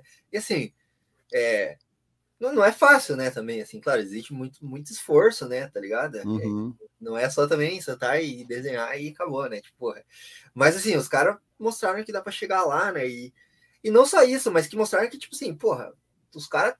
Se os caras bombam lá fora, entendeu? Tipo, merece ser valorizado aqui dentro de casa também, né? Acho que é uhum. esse o ponto que eu queria chegar, assim, né? Tipo assim, meu, tem muita gente boa fazendo coisa aqui, né? Ah, não, com certeza, com certeza mesmo. Ah, não, a, e assim, a qualidade, ela fica muito comprovada com esses prêmios, como eu falei, o HQ Mix. E o HQ Mix é legal sempre, sempre acompanhar, que ele é o Oscar dos quadrinhos, assim. A gente tem, normalmente, são 18, 18 categorias, 18 que são concorridas para o pessoal aqui de Curitiba, assim, por ano, eu digo. Digamos assim, tem 18 indicações curitibanas por ano, em média, em média, assim, sabe? Eu já concorri, acho que umas seis vezes. é, esse, esse, esse livro aqui, que está aqui, ó, que eu tô apontando aqui, que é a história dos quadrinhos curitibanos da Gibiteca de Curitiba, é, concorreu o melhor livro teórico de quadrinhos, sabe? No, em 2018.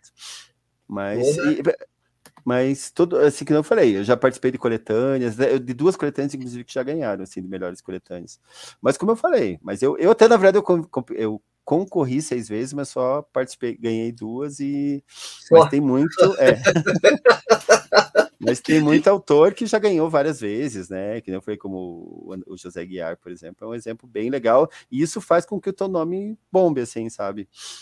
Com certeza. É sempre, sempre legal, assim, né? Com certeza. In brightest day, in blackest night, no evil shall escape my sight.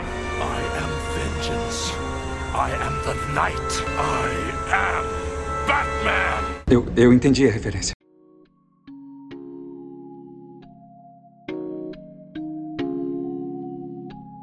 Então, eu queria entrar agora numa parte mais menos teórica, talvez, assim, mais de indicações, né? Que, assim, uhum. Mesmo a gente falando, assim, tem gente que tem dois mitos, né? Que é tipo aquele de que o quadrinho nacional não é bom e de que o quadrinho nacional ainda tá engatinhando, né? Tipo, uhum. que, não, que, não, vê tudo isso aí que, que é feito, né? É, mas essas duas suposições estão redondamente enganadas, né? Acho que a gente já mostrou aqui, né? Você já falou bastante. Não, com certeza, com certeza.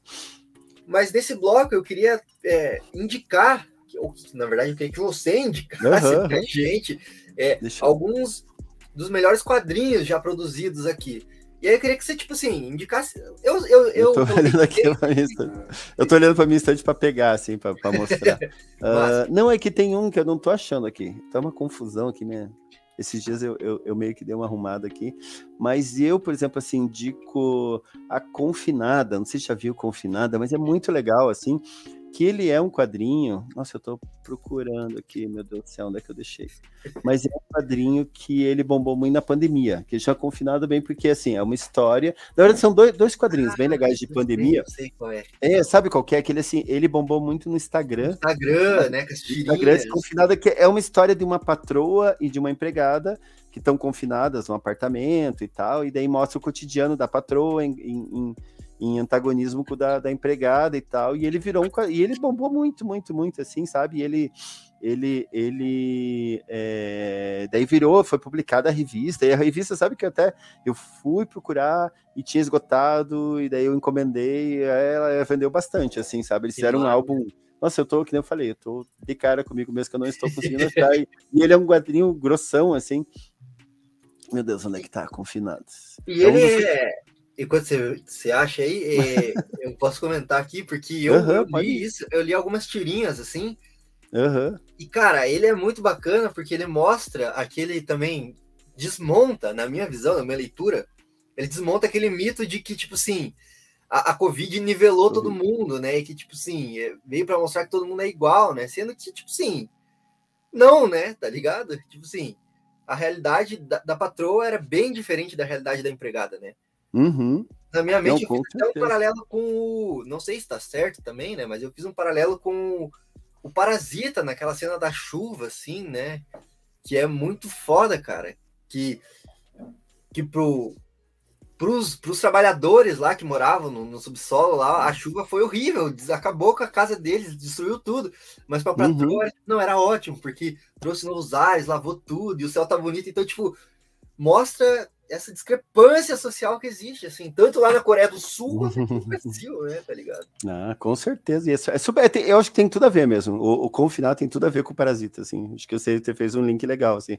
Até, ó, não achei a capa, não achei, tá? Minha, minha estante é bagunçada. Mas ele tem um outro também, que é, é, se não me engano, são Varandas, que também é outra publicação legal, que eu não tenho ela aqui na minha coleção, que ela é assim, ela é cartoon, ela também, é, ela é assim, é como se fosse a publica, a, no Instagram ele foi publicado assim, situações sequenciais em várias sacadas, sabe? E na publicação é, física ela é bem interessante porque são assim, são nove sacadinhas. Então você vai virando a página e cada um daquelas novas sacadinhas está acontecendo uma historinha diferente, sabe? Então é como assim, você pode, que eu falei, pegar aquela revista e ler ela nove vezes, cada uma focando numa sacadinha, assim, mas é incrível também. Como eu falei, ela, ela sai um pouco diferente na publicação impressa do que na, na, na, no Instagram, que também foi outro que, que bombou muito, assim, na, na pandemia, que tinha temática da pandemia, assim, porque era, era também a galera confinada ali nas sacadas, assim, e tal. É super interessante, super indico, né? Eu aproveitei, eu não achei o confinado, mas eu peguei outras, ó. CWB de José Guiar, que é incrível, incrível, assim, todos sem falas, assim, sabe? Que ele mostra Curitiba de uma forma super surreal, assim, sabe? É todo aquarelado. Mas também, esse quadrinho aqui, ele concorreu tudo que foi prêmio. Concorreu o prêmio Jabuti, concorreu o Gaquimix, concorreu, sabe? Então, ele é uma sequência também, que ele tem, de um lado da revista, tem uma, uma história, que é a história da menina, e outra história que é a história do menino. Então, por exemplo, o da menina é todo em tons de azul, do menino é todo em tons de rosa, e ele faz um monte de referência a várias coisas de Curitiba, assim, a Praça do Menu, é super legal, super legal mesmo, assim, sabe? É super bacana, super surreal. É, o desenho é bem, bem legal, bem bonito, assim, sabe? Todo aquarelado. E como eu falei, se ele não fosse bom, ele não teria concorrido a várias, vários prêmios, assim, como o melhor quadrinho do, Deixa eu ver se eu acho aqui. Tem, tem o Zequinha, tem, tem, tudo que é personagem. Ó, aqui, ó, tem essa cena que você passa ali na, na Gibiteca de Curitiba, que tem a Loira Fantasma, tem o Gralha, tem, né? E assim por diante, tem vários, vários personagens. Aqui, ó, o Homem Nu ali da Praça do Homem Nu, a Maria Lata d'Água, que são estátuas famosas aqui da cidade de Curitiba, né? Mas é uma história super doida. Uh, tem essa publicação que eu acho super legal, que é a Diferença Invisível também super indico, que ela fala sobre autismo, que é muito legal, que é uma menina adulta já que descobre que é autista e tal, assim, é super legal. Eu, eu tenho uma publicação, eu não vou me indicar, né, mas eu tenho uma publicação que segue essa linha, chama Relatos Azuis, que também eu conto a minha história a partir da história do meu filho que é autista, só que essa eu acho mil vezes mais legal. É, é eu acho ela bem... Pode auto-indicar, sim, cara. É, não, não eu, eu, eu, me indico também, depois eu mostro, mas eu acho que a diferença invisível é uma versão mais aprofundada de uma história parecida com a que eu fiz, assim, que conta da história da menina que se descobriu autista. Eu acho sempre bem importante, assim, os quadrinhos que têm essa questão social, né? Eu acho que é claro que quadrinho tem que ser entretenimento, tem que ter aventura e porrada e super-herói e mangá. Eu acho super legal, eu gosto, adoro. Tanto que o que eu mais gosto de fazer é terror, assim, né? Que é entretenimento puro. Mas eu sempre acho legal também quadrinho que tem alguma coisa além do entretenimento, né? Que como é o caso desse quadrinho A Diferença Invisível, que fala sobre a questão do autismo e várias outras, como eu falei, a, a confinada, né? Que tem essa questão da pandemia, da desigualdade e tal. Eu acho que é legal, a, a, quando, principalmente quando as duas coisas vão andando lado a lado, que é entretenimento, é divertimento, mas também fala sobre essa questão social ali junto e tal. Total, né? Eu sempre falo aqui que, tipo, pô, é massa, às vezes a gente, tipo assim, às vezes a gente desligar o cérebro, senão a gente fica meio biruleibe, né? Tá ligado? Tipo, uhum, uhum. Sim, claro. Né? Mas é, é, é interessante também a gente reparar que tudo que a gente faz é, reflete de alguma forma na realidade, né? Então tudo que a gente consome também. É, então, analisar um pouco de senso crítico as coisas que a gente está consumindo também é importante, uhum. né? Tá ligado? Até para a gente não ficar só, tipo assim, passivão, né? Assim, tipo, ah, tô só consumindo. Não, refletir, né? Tal, e até. É, isso, é, isso é muito legal. Você sabe que tem uma questão, assim, que eu, eu, que eu falei, eu tenho essa minha produção e eu fiz esse Relatos Azuis. Até tá aqui, ó, pegar mais fácil. Mostra. legal ter estante atrás, você só puxa assim, ó. Esse aqui, é, Relatos Azuis, que é o quadrinho que eu fiz que, que fala do autismo que ele foi, e ele é engraçado assim, que toda a minha produção ela foi muito bem pensada e muito bem refletida, sempre pensado nos personagens, nos roteiros, e o Relatos Azuis foi um negócio que caiu assim, que eu tinha um mês para fazer, que veio um convite da editora, veio um patrocínio e veio, sabe? Então eu tinha um mês para fazer, eu fiz correndaço, assim, eu tive que fazer, tanto que eu, eu nem sou muito satisfeito com a arte dela, assim, sabe? Eu, eu, gosto muito do roteiro, eu gosto da arte, mas eu acho que podia ter feito melhor, porque eu tinha um mês só para fazer. E foi muito espontânea, sabe? Que eu contei a minha história da minha vida ali, por causa da questão do autismo e tal, né? Do meu filho. É, e ela bombou muito, ela bombou muito, muito. Então, sabe uma coisa assim? Eu sempre refleti muito, sempre pensei muito, escrevi, pensei em personagem. e quando eu não fiz nada disso, que o negócio fez sair espontâneo, mas que tinha questão social, o negócio bombou. Essa revista que eu falei, ah, eu lancei no Brasil inteiro. Eu fui no Marcos Mion, eu fui na Globo News, eu, é sério, é verdade. Sabe, eu fui lançar em várias partes do Brasil e vendeu bastante. Foi o quadrinho que eu fiz que mais repercutiu e que mais vendeu. Por quê? Por causa dessa questão social, porque as pessoas querem querem ouvir mais sobre autismo, que é uma questão importante e tal, sabe? E depois que eu fiz ela, eu nunca mais consegui fazer nada que não tivesse uma questão social. Mesmo, por exemplo, a Loira Fantasma de Curitiba, que foi a outra publicação que eu fiz, que tá aqui, essa aqui, também é um álbum bem legal lá pela revista Editora Strong e tal.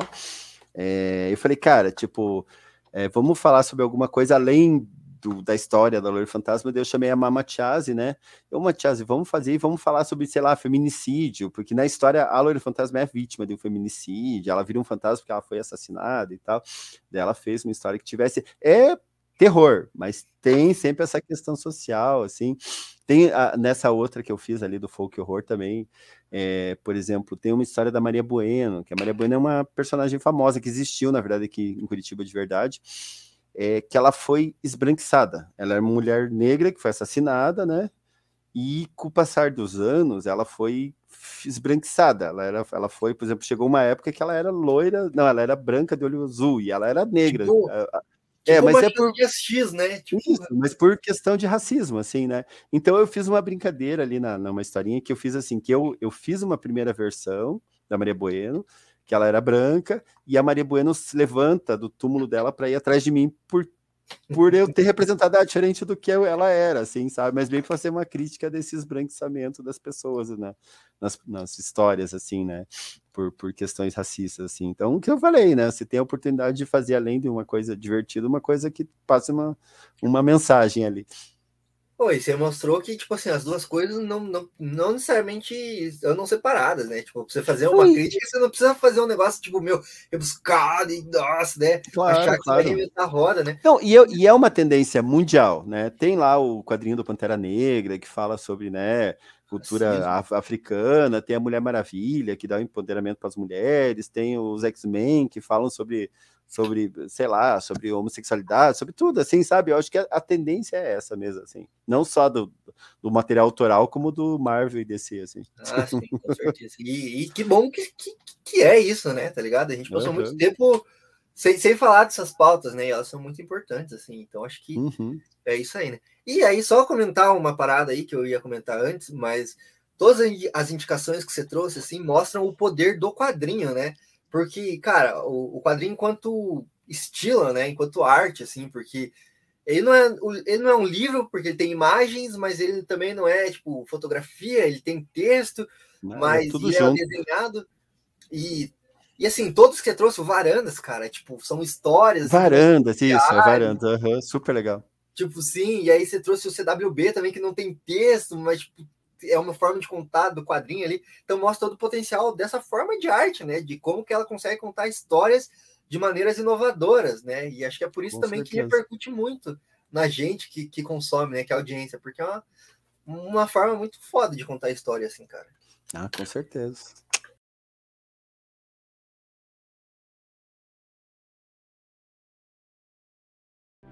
In brightest day, in blackest night, no evil shall escape my sight. I am vengeance. I am the night. I am Batman. Eu, eu entendi a referência.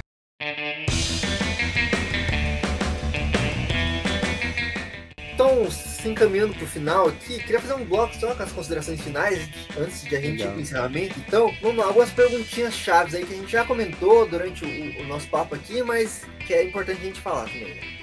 As HQs brasileiras não são tão valorizadas quanto deveriam, especialmente pelos leitores de quadrinho brasileiro, assim, porque eu sinto que, tipo, o, o, o mercado de quadrinhos ele é nichado, não, não dá para negar isso. Uhum. Dentro desse nicho também, muita gente que prefere Marvel e DC, né? Por qualquer motivo que seja, também não vamos entrar aqui. Mas as HQs brasileiras, nesse, nesse cenário, elas são tão valorizadas quanto elas merecem e deveriam? Se sim, por quê? E, e como melhorar esse cenário, assim? Ó, eu acho que, né, a gente até já tocou nesse assunto, mas eu acho que não, mas eu acho que são cada vez mais. assim, elas não são tão lidas e tão valorizadas e tão consumidas, mas elas cada vez mais estão sendo consumidas sim, sabe? principalmente dentro de um nicho das pessoas que curtem cultura geek, nerd que frequentam os eventos. Né, como eu falei, acho que tem tudo para melhorar em pouco tempo. Cada ano que passa, assim, a, a quantidade de publicações, a quantidade de vendas das publicações tem aumentado muito, muito mesmo, tem dobrado, triplicado. Então, como eu falei, ainda não é Marvel DC, mas é bem mais e cada ano está cada vez melhor. Bacana, bacana. E aí, uma, uma pergunta que não tá aqui na minha pauta, mas que, que, você foi falando e eu fiquei com essa pulga atrás da orelha, assim, enquanto você foi falando. A questão do, do, do, do investimento, né, nesse cenário, nesse mercado, assim. É, uhum. Você comentou aí que Curitiba faz isso e é, e é uma, uma atitude bem bacana da prefeitura, né, uhum, é, uhum. de, de, fomentar isso, assim, mas que eu sinto que falta em outras esferas, assim, do, do poder, assim, público, né é, tanto estadual quanto federal, assim, principalmente federal, uhum. que é uhum. onde tem mais grana, né, para gastar. Uhum, mas, mas assim, tipo, a gente hoje não tem nenhum Ministério da Cultura, né? Foi reduzida a secretaria, assim, tipo, meu, tá ligado? Todos os problemas que está enfrentando isso, mas se no futuro melhor, assim, as coisas melhorarem, que tem tudo para melhorar aí, é, uhum. É, se, se não deveria haver um investimento maior em produção de quadrinhos especificamente, assim, tá ligado? Porque ah, como certeza. tem gente boa fazendo, publicando, e como a gente quer consumir isso, uhum. acho que falta uma grana para isso acontecer, né? É, ele é assim, ó, uma coisa interessante, assim, o pessoal saber, que eu falei, eu acho que tem, que nem eu falei, mesma coisa, não é tanto, é igual ao consumo lá, não é, tão, é, não é tanto quanto deveria ter, mas tem cada vez mais, tanto que tem todos esses editais, aí tem, tem muita gente que está publicando, o, o, José Guiar publicou o quadrinho dele, que foi um, um quadrinho que foi por captação, que deve ter custar de custo lá 150 mil, como eu falei lá dele, né? Uh, e, e, uma coisa que eu acho bem legal é assim, é a participação das pessoas mesmo e, e as pessoas pedirem, assim. Por exemplo, esse edital de quadrinho que tem da Gibiteca, ele, ele existiu porque, assim, existem as conferências de cultura. Conferências de cultura são, né, as conferências que acontecem que, que todas as classes artísticas vão lá e solicitam coisas. E o, o edital de quadrinhos existe porque a classe dos quadrinistas, a classe de nós participou de, das duas últimas conferências de cultura, de cultura e solicitaram nessas conferências que tivesse edital de quadrinho e por causa disso a prefeitura fez o edital de quadrinho. Então acho que é, é sempre importante a, a, não só a prefeitura, o poder público dar, como também os quadrinistas pedirem, sabe? E pedirem no momento certo, que é a conferência de cultura, assim, né? Então isso é, é interessante das duas partes, assim. E se, como eu falei, como aconteceu aqui com os quadrinistas de Curitiba, que foram lá e participaram das conferências e pediram e conseguiram. Então acho que é importante sempre, sempre os artistas irem atrás e solicitarem da prefeitura. Ah, sim, com certeza. Até porque, na minha visão, assim, tipo, nenhuma das conquistas sociais que a gente tem, tipo, veio de mão beijada pra gente, né? Assim, né? Uhum. A gente sempre teve que, tipo, se organizar e reivindicar mesmo as coisas. Assim, Não, né? e nossa, o pessoal consegue muito quando se organiza, assim. Com certeza. Então tá aí o, além de, de, cobrar, se organizar, né? Assim, com, com, com as outras pessoas que estão fazendo o mesmo corre que você, né? Porque às vezes é foda isso também, né? A galera acha que é uma competição, assim, né? Não, e, e nada então, ver, isso né? é legal. Eu, eu, sinto, assim, eu sinto essa competição, principalmente em todas as áreas, de teatro, de música, eu sinto muito, assim, muito essa competição, mas da área de quadrinhos não. O pessoal é muito tranquilo, assim. Um ajuda o outro, sabe? É bem, é bem, é bem harmônica essa, os, os nerds. Assim. é sério, principalmente a área de quadrinho, de produção, nossa, não, não tem competição, é, é o pessoal só se só constrói. Assim. Legal, legal, que bacana. Então, só para fechar aqui, a última pergunta que eu tenho é assim: eu vejo muita gente que, assim como eu, tem vontade de entrar nesse, nesse mercado, assim, né, nesse cenário, e é perdidaço, assim, não sabe por onde uhum. começar e tal. Então, você aí que já está na área, né? Você que tem um know-how aí bastante grande, quais são as dicas que você daria para quem quer começar a produzir quadrinho assim? Então, gente, primeira é ir nos eventos, essencial ir nos eventos e ver o que está sendo produzido, bater papo com os quadrinistas, sabe? Tipo, isso é essencial. Como eu falei, são 70 eventos que acontecem por ano em Curitiba. Tem lançamento várias vezes, agora acho que dia 13. Assim, ó, sexta-feira passada teve a Traços. Na Traços foi lançado 15 quadrinhos, 15 revistas em quadrinhos foram lançadas e mais outras cinco também estavam lá de editoras é, particulares, entre elas, como eu falei, a minha Folk, né? Folk horror. Então, super legal você passar na Traços Curitibanos. Até assim, o lançamento da revista aconteceu no, na sexta-feira passada, fora sexta-feira passada, só que né, no, no, dia, meu Deus, 25 de março, 25 de março, né, que foi, foi feito o, o, evento, assim, né, então, bem legal ir lá, de, bem legal dar uma passada no, na, na, exposição que vai ficar até junho, assim, lá, é, para você ver o que está sendo feito. Ah, o que, que o pessoal em Curitiba tem, é, sei lá, deve ter assim umas 50 revistas em, em exposição lá, 50 revistas em, em, quadrinhos lá em exposição. Então você pode ver que na verdade a Trás ela faz isso. Ela mostra o que, que foi feito na área de quadrinho, na área de cartoon, na área de ilustração e em desenho animado em Curitiba. Então você vai lá, você vê o que, que foi feito na cidade, vê o que, que o pessoal faz e quem trabalha com isso faz o quê. Participar dos eventos, bater papo, participar dos lançamentos. Agora, no próximo dia 13, a gente vai ter o lançamento de um quadrinho da Rafaela Corsi, que é sobre é, Sanfoca, se eu não me engano o nome, que é sobre cultura afro-curitibana, sabe? Super legal, super interessante. Então vai lá e participa e bate papo. E acho que o negócio é se envolver e bater papo com os quadrinistas e participar dos lançamentos, dos, das exposições, e é isso. Bacana, bacana. E também, para quem é de Curitiba, fazer os cursos da biblioteca aí, né? Que eu acho que agrega. Ah, sim, com assim, certeza. Né? Você sabe que vários desses coletivos, dessas coletâneas, saíram dos cursos, né? É, é o, o, o, tem, de tempos em tempos, agora teve um coletivo que saiu que chamava Coletivo Biarticulado, que era uma turma da milha até. Eles uhum. foram uma turma que depois da turma eles se reuniram e viraram uma, uma coletânea de quadrinhos. Isso aconteceu, nossa, isso desde que surgiu a Gibitec, sempre teve coletivos que surgiram, sabe? O, o Gralha surgiu, assim, uma publicação que surgiu de um, uma turma da Gibiteca, a Quadrinhópole foi uma, uma, uma revista em quadrinho que surgiu lá em 2000 e pouco, e até hoje em dia eles publicam, né? né direto que surgiu dos, das turmas da Gibiteca, então é, é, muito interessante, assim, o negócio é não ficar só em casa, é, é sair atrás, se envolver e se socializar com os outros quadrinistas. Isso aí, agora então que a gente tá podendo sair mesmo, né? Aqui em Curitiba, uhum. assim, É, ele, na verdade, a gente teve esse ato de dois, dois anos, né? Mas agora tá voltando tudo. E vamos que vamos, né? Com certeza. E também uma parada que eu falo, assim, bastante, né? É pra galera que, que, que me procura, né? Que me procura, como se eu fosse referência para alguma coisa. Mas, mas para quem me pergunta e tal, é, é justamente, tipo, quanto você consumiu daquilo que você quer fazer, entendeu? Com certeza. A gente teve dois episódios aqui, que, um que eu falei sobre jogos com a Melina, que é uma desenvolvedora de jogos, né? Daqui, é, uhum. é, tá lá em São Paulo, mas é do Paraná também. E com o Danilo, que é um diretor de cinema de Curitiba. Ah, eu conheço o Danilo. eu tava vendo lá. Eu tava dando uma olhada no teu canal lá, muito legal. O Danilo, eu eu fiz um curso técnico de cinema. Que cinema, eu descobri que cinema e quadrinho é quase a mesma coisa. Assim, Pô, tudo a ver, e né, ele trabalha num, num, lugar que ele trabalhava, que é o espaço de arte, onde eles davam cursos técnicos de cinema, assim, sabe? Sim. Então eu conheço ele de lá e tal. Bem, bem bacana. É, eu fiz um, um curso aí de curta duração com ele de direção também, cara, manche pra caramba.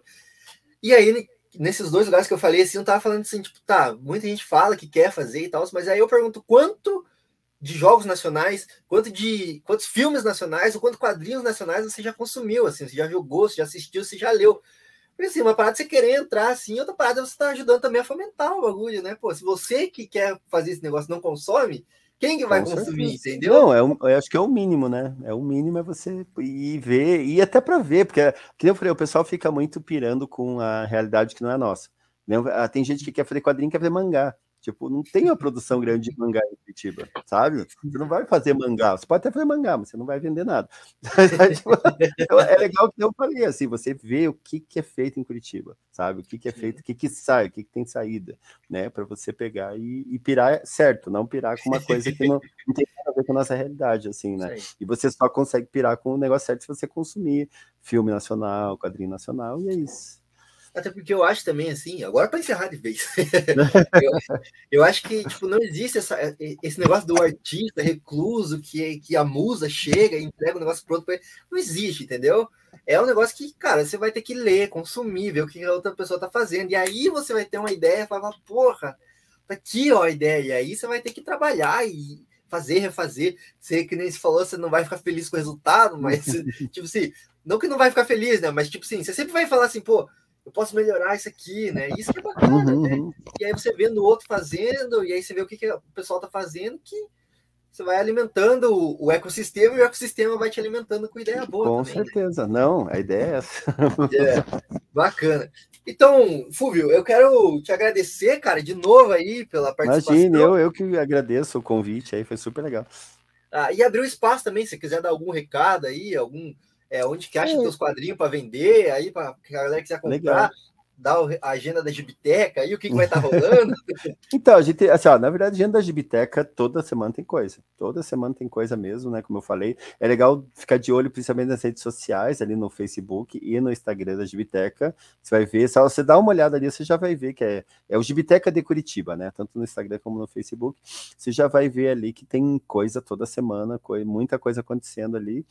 É, as minhas particulares, né? Tem Fulvio Pacheco, Fulvio Underline Pacheco no Instagram e Fulvio Pacheco no, no Facebook. Você já me acha lá. É, eu tenho um canal do YouTube também. e meu canal do YouTube é bombadão, sabe? Eu tenho muitas milhões de acessos lá. É, eu tenho, porque eu tenho assim, tenho vídeo aula de quadrinho, sabe?